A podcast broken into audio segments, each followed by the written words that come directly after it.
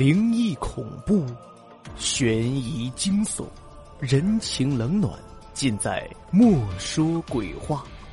每周一、三、五晚八点，与您相约。我是墨梅，让我们一同走进另一个世一个世界。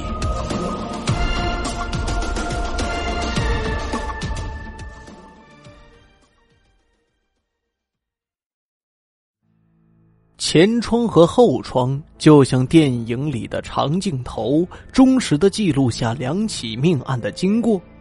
杰克探长也由此捕捉到了凶手留下的蛛丝马迹。上一期节目中，咱们说了前窗的故事，那么今天，咱们来说说这后窗的故事吧。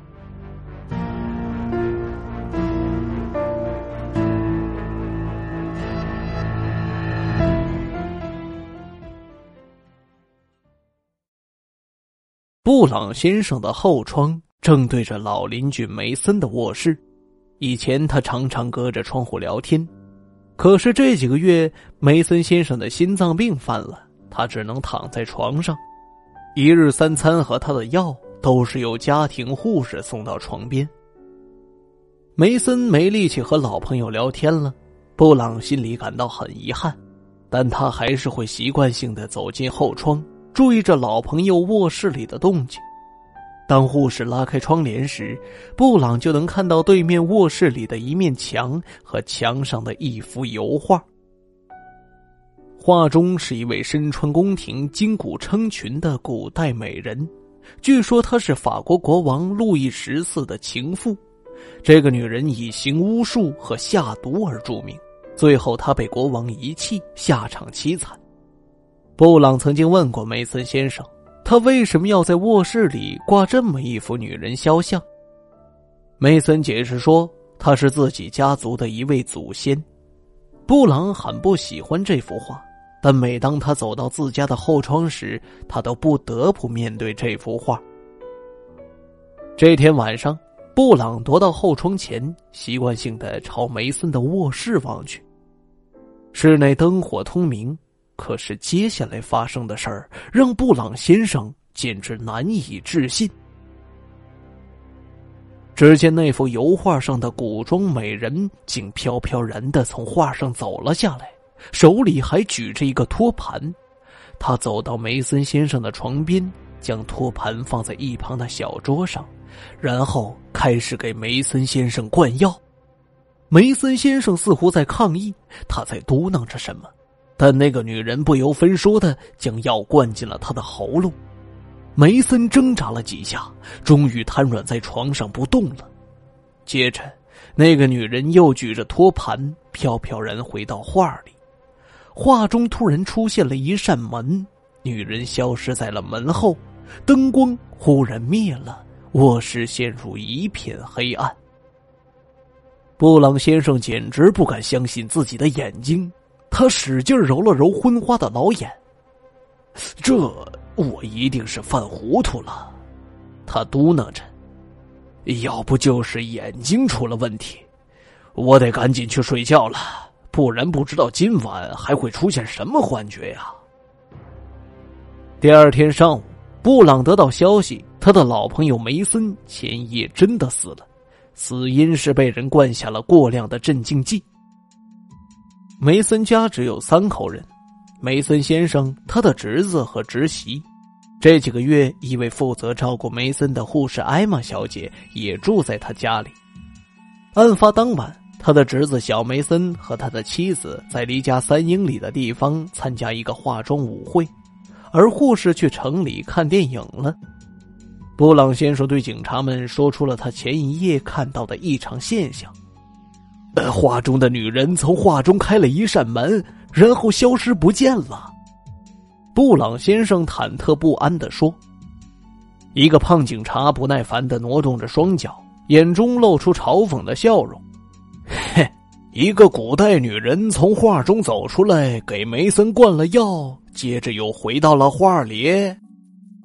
我知道这听上去很荒唐，但这正是我所见的呀。”布朗坚持说：“他走到窗户边，指着对面墙上的画：“你看，那幅画还挂在那里。”但是杰克探长可没有笑，他的脸上露出了沉思的表情。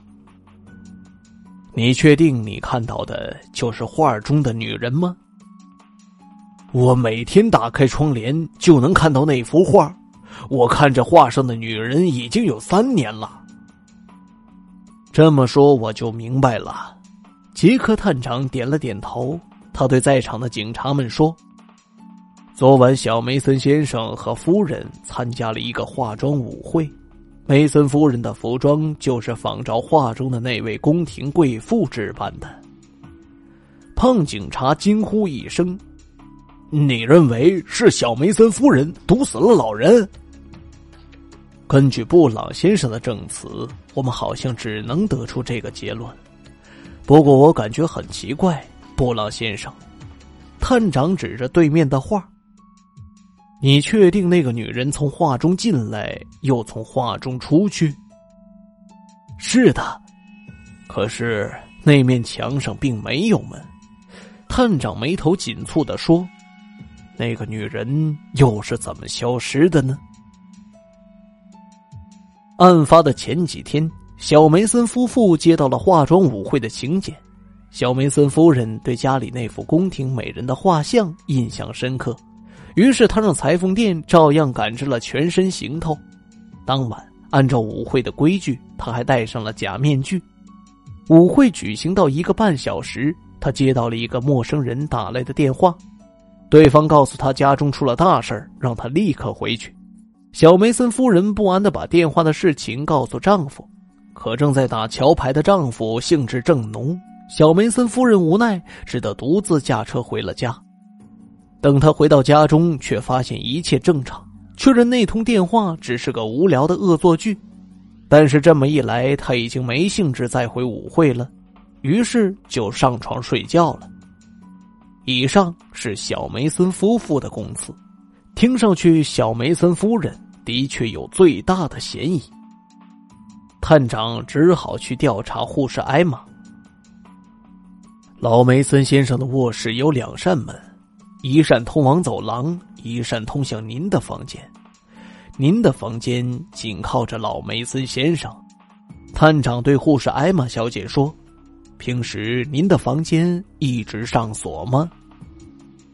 艾玛小姐是个身材苗条的美女，她正在扫地。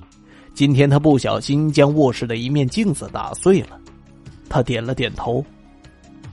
原来我从不锁门，但是一个星期前。我发现房间里的镇静剂少了一大瓶，我就问是谁拿了镇静剂，但是没有人承认。我有些担心，因为过量的镇静剂会导致死亡，于是我就把卧室的两扇门都反锁上了。杰克探长理解的点点头。嗯，你估计会是谁偷了镇静剂呢？艾玛耸了耸肩。谁都有可能。仆人小梅森夫妇，或者老梅森自己，老人的身体越来越坏，他很可能会产生轻生的念头。住在对面的布朗先生说，案发当晚，他看见有个古装女人从画中走了下来。艾玛似乎感到可笑，哼，他一定是看花眼了。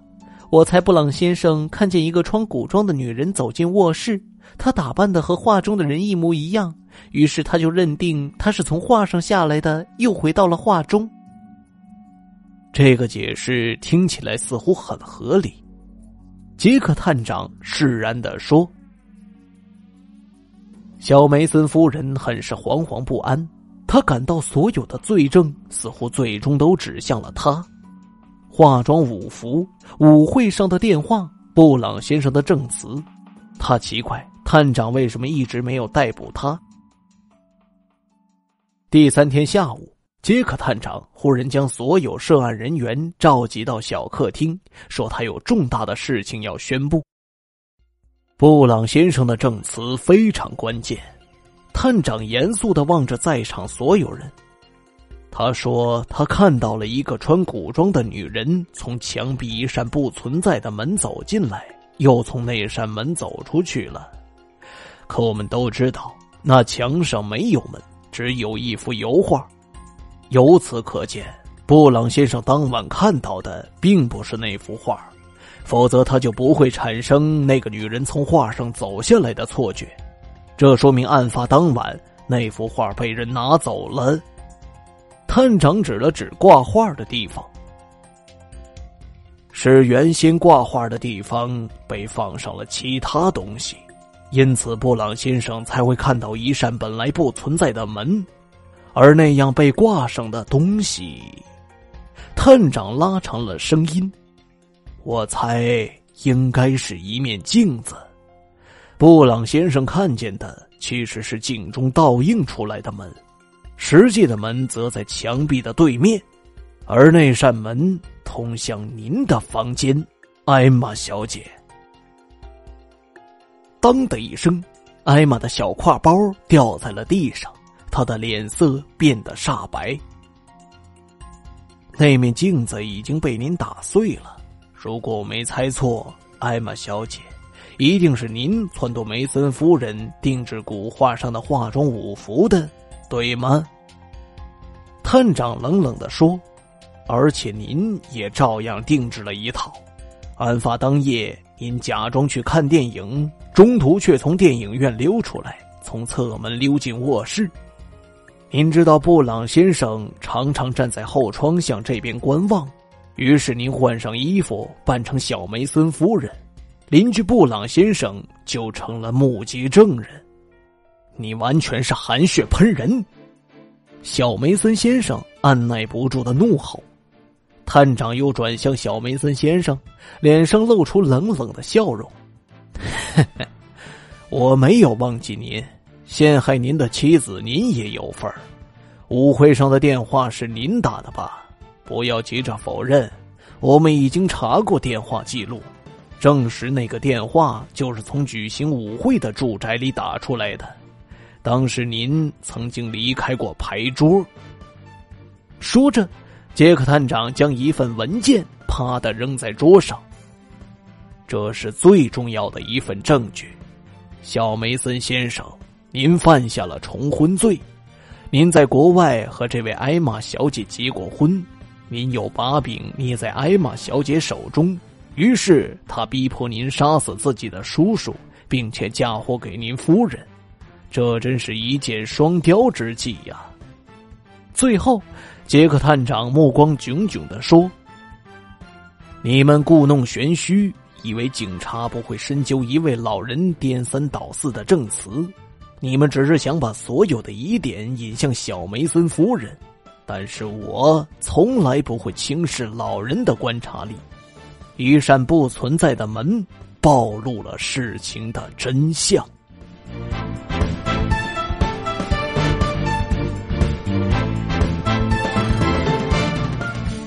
听众朋友，后窗的故事播讲完了，感谢您的收听。如果您喜欢这一栏目，欢迎您添加我的个人微信号“有声墨梅听书”拼音首字母。感谢您的打赏，我们下期节目再会。